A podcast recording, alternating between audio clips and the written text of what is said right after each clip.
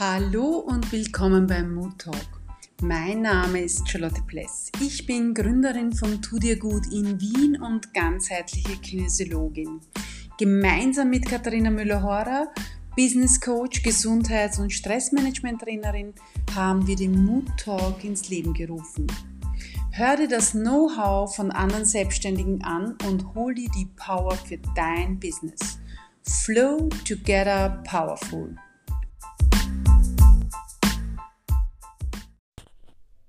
Ich darf euch heute zu einer ganz besonderen Ausgabe des Mood Talk Experts begrüßen. Das Interview wird Claudia Hummelbrunner, Love Coach und Gründerin der Anbandlerei mit unserer Katharina Müller-Horer führen. Viel Freude dabei. Hallo, liebe Katharina. Ich habe heute die ehrenvolle Aufgabe, Katharina Müller-Ohrer eine unserer Mut-Expertinnen, ähm, Mut-Talk-Expertinnen zu interviewen. Und äh, normalerweise sitzt sie ja an meiner Stelle, aber heute sind wir ganz gespannt, was sie uns zum Thema Stressprävention äh, als Stressexperte, äh, als Stressexpertin ähm, in dieser herausfordernden Zeit äh, sagen kann. Liebe Katharina, herzlich willkommen. Herzlich willkommen. Vielen Dank, dass ich heute mal die Möglichkeit habe. Es ist ein bisschen strange, weil ich heute auf der anderen Seite bin, aber es ist eine neue Erfahrung für mich. Danke, dass ich das machen darf. Ich freue mich, hier sein zu dürfen.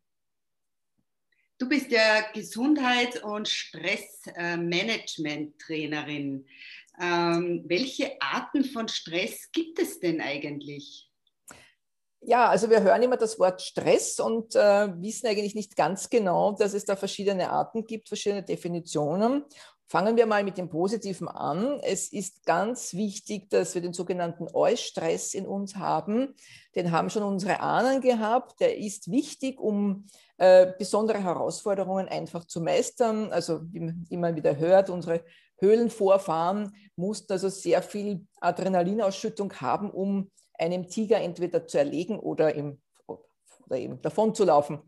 Ähm, der Unterschied zu heute ist nur, äh, dass wir diesen guten, sogenannten guten Stress äh, nicht mehr spüren, weil er in den, in den sogenannten De-Stress übergeht. Das ist der krankmachende Stress. Denn was hat der Höhlenmensch damals gemacht? Nach diesem Stress hat er sich drei, vier Tage in die Höhle zurückgezogen, geschlafen, ausgeruht und dann war er wieder vollkommen fit. Das tun wir heute nicht. Wir halten den Stresslevel hoch, es gibt keine Entspannung dazwischen und das macht uns krank, das ist offensichtlich. Es gibt noch zwei Arten, andere Arten von Stress, äh, ich möchte ich jetzt nicht unerwähnt lassen. Das ist einerseits die Überforderung, die wird jedem wahrscheinlich eher bekannt sein. Es kann aber auch Unterforderung zu starkem Stress führen. Also ein sehr gutes Beispiel ist immer wieder Menschen, die in Pension gehen und plötzlich nichts mehr zu tun haben und mit dieser Unterforderung nicht zurechtkommen und auch hier in Stress kommen. Also auch das ist eine Form von Stress. Mhm. Und ähm, aber woran erkenne ich, dass ich mich ähm, in einer krankmachenden Stresssituation befinde und da vielleicht sogar alleine gar nicht mehr rauskomme und Hilfe benötige? Ja, also da gibt es eine ganze Menge Stresssymptome. Ja, die beginnen natürlich in erster Linie der körperlichen Seite.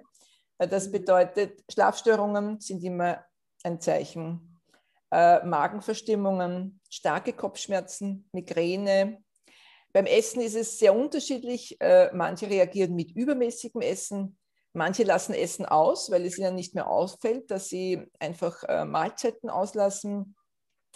Äh, das geht dann in Durchfall über in Verstopfung. Verstopfung ist noch viel eher die Folge von Stress.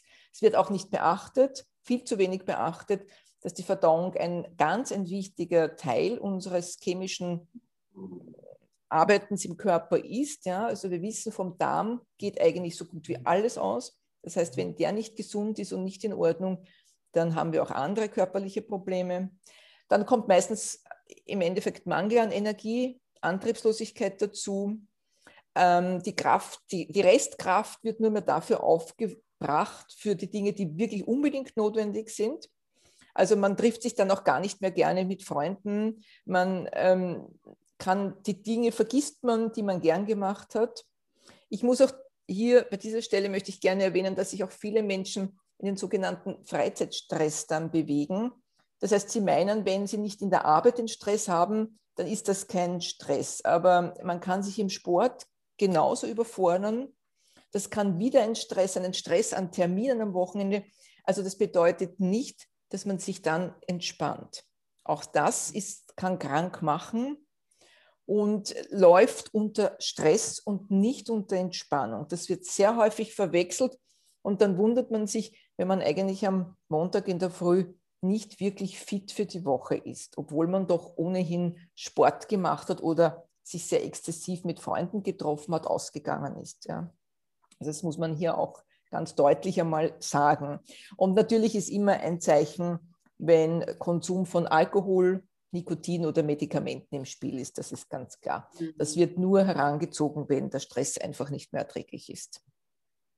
Aber das geht dann schon in Richtung Burnout, oder? Natürlich, also, natürlich. Das, sind so übermächtig, ja. dass man aus dem allein gar nicht mehr rauskommt. Genau, deswegen ist wichtig, sich diese Symptome immer vor Augen zu führen und sehr ehrlich mit sich zu zeigen. Wo, wo stehe ich, wo bin ich? Kann ich da selbst an den Schrauben drehen und etwas verändern oder muss ich mir da Unterstützung holen? Äh, wichtig ist auch immer, zu betonen, also für mich ist es wichtig, an dieser Stelle zu sagen, Stress ist für jeden etwas anderes, ja. Und man soll sich auch nicht von der Außenwelt einreden lassen, das, was man tut, das erfordert doch gar keinen Stress, ja. Also das ist sehr häufig, höre ich das, dass die Leute sagen, naja, ich fühle mich gestresst, aber die anderen meinen, ich habe ja eh nichts zu tun und was stresst mich da eigentlich, ja. Stress ist etwas, ist ein Gefühl und es ist sehr individuell und man soll das mit sich besprechen, ja, weil jeder hier ganz anders gepolt ist und einen ganz anderen Stresslevel hat. Ja? Also wenn jemand, weiß ich nicht, vier Sachen gleichzeitig machen kann und immer noch in, nicht in Stress ist, heißt das nicht, dass das für alle gültig ist. Ja? Aber das wird hier auch sehr oft verwechselt und viele fühlen sich dann auch ähm, fast beschämt, weil sie sich das dann gar nicht eingestehen trauen, dass sie einfach im Stress sind durch diese Situation oder durch ihre Rahmenbedingungen oder was auch immer weil eben der daneben, der leistet in ihren Augen viel mehr und ist nicht im Stress. Ja? Also das ist sehr wichtig hier zu betonen, dass man da mit sich selbst arbeiten sollte und nicht vergleichen. Mhm, genau. Du hast vorhin schon die Veränderung angesprochen. Äh, wie führe ich Veränderung herbei? Was hast du für uns äh, für einen Tipp oder mehrere Tipps, damit wir da mit Stress in dieser Zeit und überhaupt äh, dass wir unseren Alltag gut bewältigen können. Was gibt es da für Tipps und Tricks? Also zuerst einmal möchte ich sagen, man sollte sich bewusst sein, dass man sich quasi von dem Tag der Zeugung an immer verändert. Ja? Also diese passive Veränderung, die wir gar nicht beeinflussen können, die ist immer da. Die sollte man sich vor allem dann vor Augen führen, wenn man meint, man könne nichts verändern. Ja? Also schon mal bewusst machen, eh, man verändert sich sowieso. Ja? Also das ist mal, läuft passiv mit. Ja? Manchmal kann man das einfach im Spiegel beobachten oder mit alten Fotos ganz gut beweisen. Ähm, jetzt ist wichtig, äh, dass ich mir mal anschaue, welche Stressoren, also welche Fakten stressen mich denn überhaupt? Ja? Da ist immer ganz gut, sich eine ganz ehrliche Liste zu machen und das in zwei Dinge einzuteilen. Das eine sind, welche Menschen stressen mich und welche Handlungen stressen mich. Und das mal aufschreiben und hier eine gewisse Priorisierung vornehmen und wirklich ehrlich sein, brauche ich diesen Faktor, brauche ich diesen Menschen um mich immer, kann ich da was verändern? Kann ich mich da ein bisschen zurückziehen, dass mir dieser Stress nicht zu groß wird? An den Handlungen, ist das wirklich alles notwendig, was ich hier mache, was mich dann stresst? Ja? Vor allem bei Frauen ist das sehr häufig. Ja? Also ist es wirklich notwendig, dass ich die Wohnung täglich durchputze? Genügt vielleicht auch jeden dritten Tag, vierten Tag. Das sind so kleine Beispiele. Und hier ist natürlich die eigene Ehrlichkeit sehr gefragt. Ja? Ähm, was ist wirklich notwendig? was ist nicht unbedingt notwendig. Und da mal zu beginnen zu unterscheiden und das bewusst wahrzunehmen und vielleicht gewisse Dinge einmal hintanzustellen, die also jetzt nicht unbedingt sein müssen. Äh, das Zweite ist, man sollte sich unbedingt sogenannte eigene Entspannungsmethoden einmal aneignen. Das ist auch etwas total individuell Verschiedenes. Der eine entspannt sich, indem er laufen geht oder eben lange ausgedehnte Spaziergänge macht und der andere möchte das gar nicht. Also für alle Einsteiger der Entspannung, sage ich mal, die also ihre eigenen Entspannungsmethoden nicht kennen oder sie schon vergessen haben, also die Muskelentspannung ist immer ganz gut, wenn man sich fünf Minuten hinlegt und den Körper durchgeht, ein gewisses, also diesen sogenannten Körperscan macht und sich wirklich überlegt, schon bei den Zehen zu beginnen, die Zehen anspannen und locker lassen. Denn vielen Menschen ist es leichter, durch Anspannung des Körpers und dann loslassen, die Entspannung zu fühlen. Wenn man denen sagt, sie sollen sich jetzt entspannen, dann funktioniert das nicht gut. Deswegen für alle Einsteiger die Entspannungsmethode, also alles zuerst, also mit den Zehen beginnen bis, zu den, bis zum Scheitel, alle Muskeln durchgehen bewusst, sie anspannen, loslassen. Dann zum nächsten, geht zu den Unterschenkel, Unterschenkel anspannen, loslassen. Das kann man am besten im Liegen machen. Dafür nimmt man sich fünf bis zehn Minuten Zeit. Das ist schon einmal der erste Weg, mal zu spüren, wie fühlt sich Entspannung überhaupt an. Denn auch das haben viele Menschen schon vergessen. Und dann äh, sich genau suchen, was, was ist für mich die richtige Methode. Ich möchte hier nicht gleich mit Meditation beginnen, obwohl ich natürlich Meditationslehrerin und Yogalehrerin bin und sehr, sehr viele darauf halte. Es ist nicht für jeden geeignet. Dennoch, von der Meditation kann man sich nehmen, drei Minuten, wirklich nur drei Minuten genügen, sich einfach nur auf den Atem besinnen. Wirklich nur an den Einatmen Ausatmen. Wenn man das ein bisschen steigern möchte, dann ist eine sehr gute Entspannungsmethode, man zählt bis acht, indem man einatmet, hält den Atem an, bis mindestens vier, fünf und zählt wieder bis acht, atmet aus, hält wieder an. Das zwei, drei Minuten und man ist wieder, man ist komplett herunten, entspannt und dann kann man wieder neu beginnen. Das ist auch etwas, was man vielleicht machen kann, wenn man also einen Stress hat vor Auftritten, vor Gesprächen, vor Vorträgen, vor Dingen, die jetzt gerade einem extremst stressen. Diese Atmung herunterkommen und dann ganz entspannt, dann ist auch die Stimme anders und dann entspannt in den Vortrag gehen oder was auch immer man gerade vorhat. Ähm, das dritte, der dritte Tipp ist, ich hoffe, ich spreche da jetzt nicht zu lange, äh, das ist eine sogenannte Alltagshygiene, nenne ich es.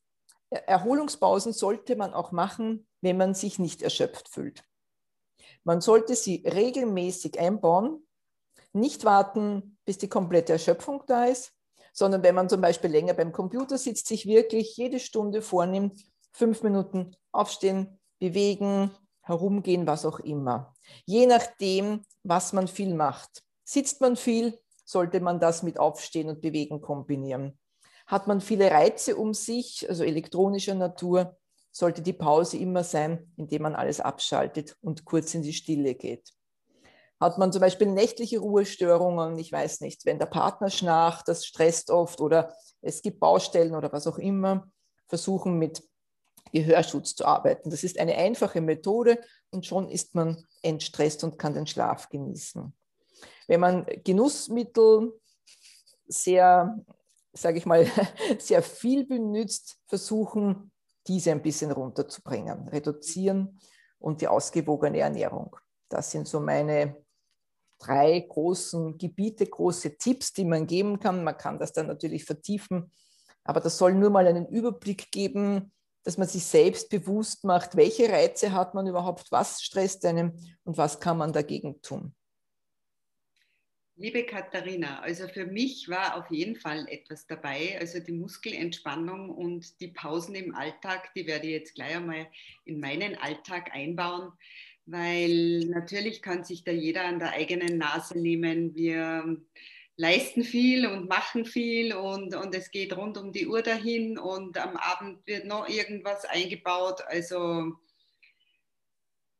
wir müssen alle schauen, dass wir bei Kräften bleiben und gesund bleiben. Und ähm, vielen, vielen Dank für deine Tipps und für deine äh, Expertise zum Thema Stress. Und wir hoffen, wir hören wieder mehr darüber.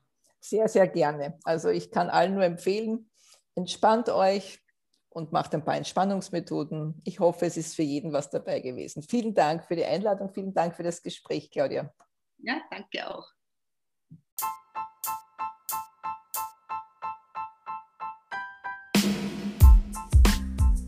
Wir sagen Danke für dein Zuhören und freuen uns über deine Kommentare und deine Message. Schreib uns an office at tudiergut.wien. Alles Liebe und bye bye.